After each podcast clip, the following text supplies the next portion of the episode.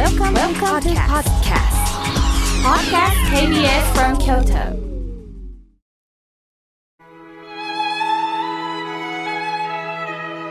改めまして、僧侶の河村明慶です。今日の法話のテーマは、光り輝けないと落ち込んでる人へでお話をいたします。早いもので7月も間もなく終わりますね。夏休みに入り、街では元気の良い子供さんの声が響いています。元気やな若いなと思えるのか、うるさいと怒りが出るのか。でも皆さんよく考えてください。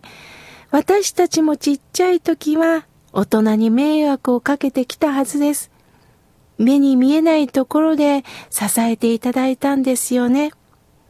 もしも、ムカッと怒りが出た時、ふと考えてみましょう。今生きてることが当たり前になってないかな、と。数年前だったでしょうか、京都大学の岡真理さんの講演を聞かせていただきました。パレスチナの占領地区に住む青年が日本にやってきて、日本で路上生活者がいることに大きなショックを受けたそうです。これだけ豊かな日本に路上生活者がいるということにショックを受けたんではないんですって。路上で寝ている脇を他の方たちが無関心で通り過ぎていることにショックを受けたそうです。パレスチナでは家が爆破されたりして本当に家を追われる人は大勢いるそうです。しかし路上で生活している人はパレスチナには一人もいないそうです。お互いに保護し合う環境があるんですって。日本は他の人の悲しみ苦しみに無関心なんだろうか。その青年は胸が締め付けられる思いがしたそうです。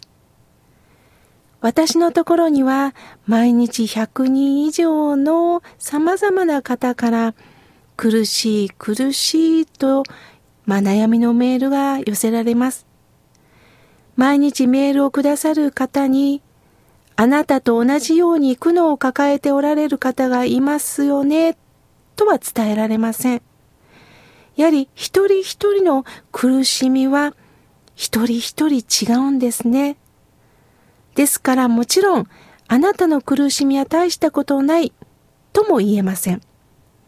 そうではなくって、なぜあなたは苦しいんですか？どんな気持ちなんですかという方に、その人の苦しみに問いかけるようにして返事をしています。でも残念ながら、私の苦しみは人とは違いますと苦しみ自慢をされる方もいるんですね。自分のことしか考えられなくなってしまう方も残念ながらおられます。また世間では宗教というものをどうも誤解なさっているようです。幸せにしてくれるというのが宗教だと思っている方がいます。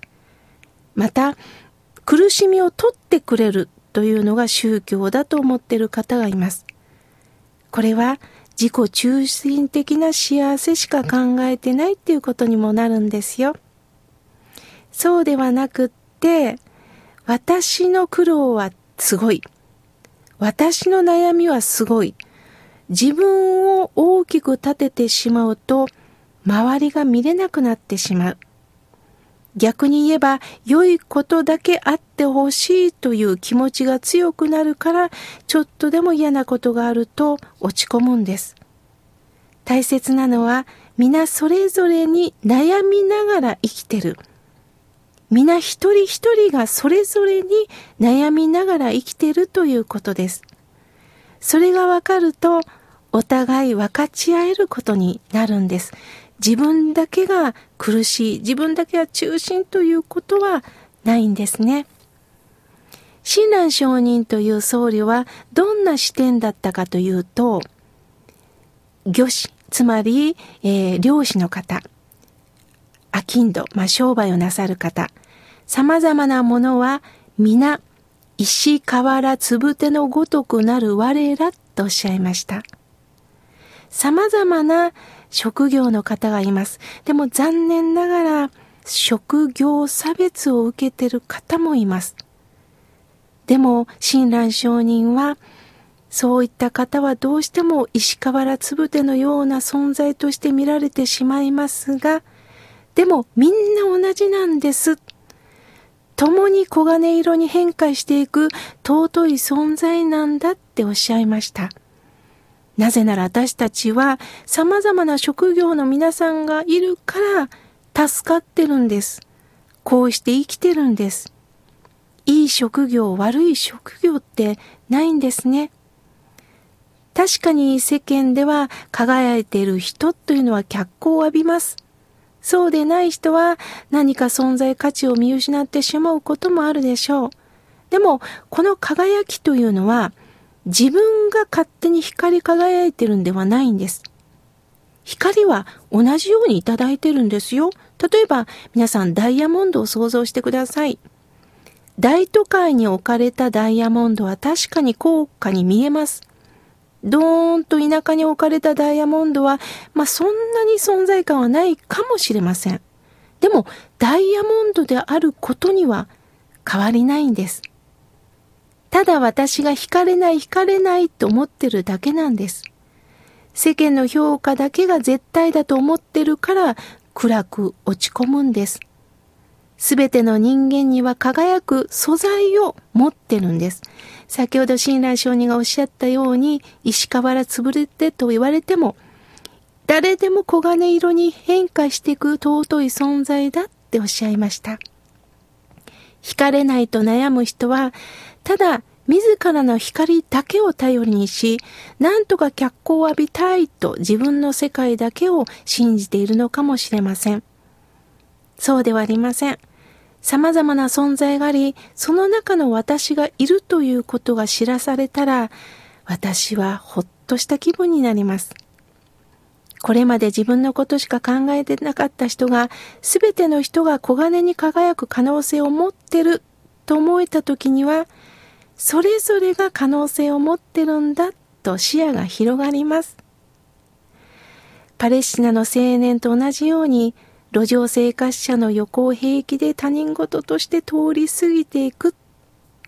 確かに状況によっては、私が声をかけてもどうにもならないっていう気持ちになるかもしれませんが、そうかそうか、この人も様々な人生があったんだなとちょっと立ち止まって、そして頭を下げられるのか、ああ、こんな人もいるんだと無視をしてしまうのかでは大きな違いがあります。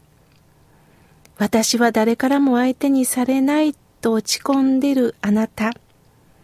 でも、あなたのことをちゃんと見ておられる方がいますよ。光り輝くんではなくって、光り輝していただく。必ず仏さんに照らされてるということを忘れないでください。